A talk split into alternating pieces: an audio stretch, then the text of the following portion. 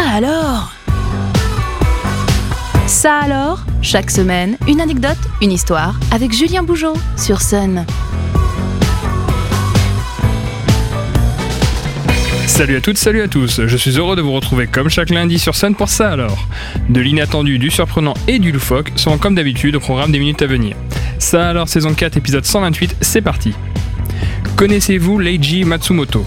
Si c'est le cas, vous devez être bien triste depuis près d'une semaine et pour les autres, vous allez sans doute l'être dans quelques secondes en apprenant qu'il s'agissait du papa d'Albator qui s'est éteint à l'âge de 85 ans. Pas de place à la tristesse, on profite de cette occasion pour replonger au cœur d'un manga puis d'un dessin animé culte pour la génération des années 80. Mais tout a commencé bien avant dans l'esprit de celui qui donna consistance au plus célèbre des corsaires de l'univers. En effet, Capitaine Albator trottait dans la tête de Leiji Matsumoto depuis ses années lycée. En 1953, alors que l'auteur n'a que 15 ans, un personnage semblable à son futur héros naît sur le papier dans le manga Bankenki, qui ne sera jamais publié.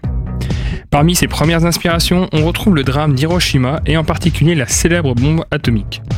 Rien d'étonnant puisque lors de l'explosion de la bombe H d'Hiroshima le 6 août 1945, le mangaka, alors âgé de 7 ans, vivait à Fukuoka, à seulement 300 km de la catastrophe. Ces événements fondateurs lui permirent de nourrir tout son univers avant la sortie du premier ouvrage, Capitaine Albator, le pirate de l'espace, paru en 1977. D'ailleurs, on parle d'Albator, mais au final, saviez-vous que son vrai nom n'est pas celui-ci? En effet, dans la version originale, Albator s'appelle Harlock. Mais alors, pourquoi ne pas l'avoir appelé ainsi en France? Eh bien, coïncidence ou non, c'est une histoire de marin qui décidera de son identité. Alors qu'au début des années 80, le dessin animé commence à être diffusé sur Antenne 2 dans Recrea 2, et que les éditions d'Argo décident de publier en même temps l'animé en bande dessinée, eh bien c'est à cette époque que le changement de nom est acté. La raison est toute simple. Il s'agissait d'éviter les confusions avec le capitaine Haddock dont les prononciations des patronymes avaient été jugées trop proches.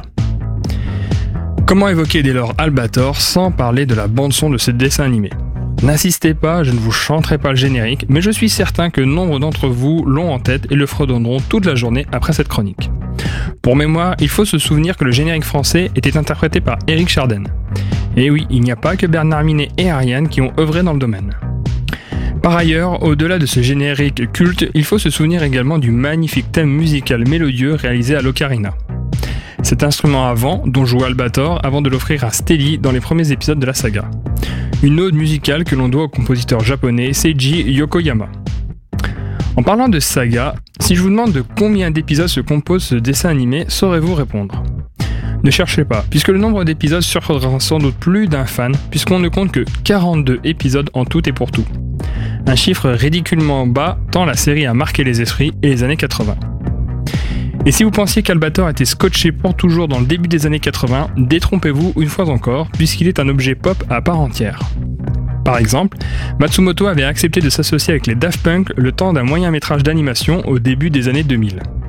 Par ailleurs, Albator, Corsaire de l'espace, est un film en 3D sorti en 2013 qui a tout de même rassemblé 700 000 spectateurs en France. L'équipage du Corsaire demeure motivé.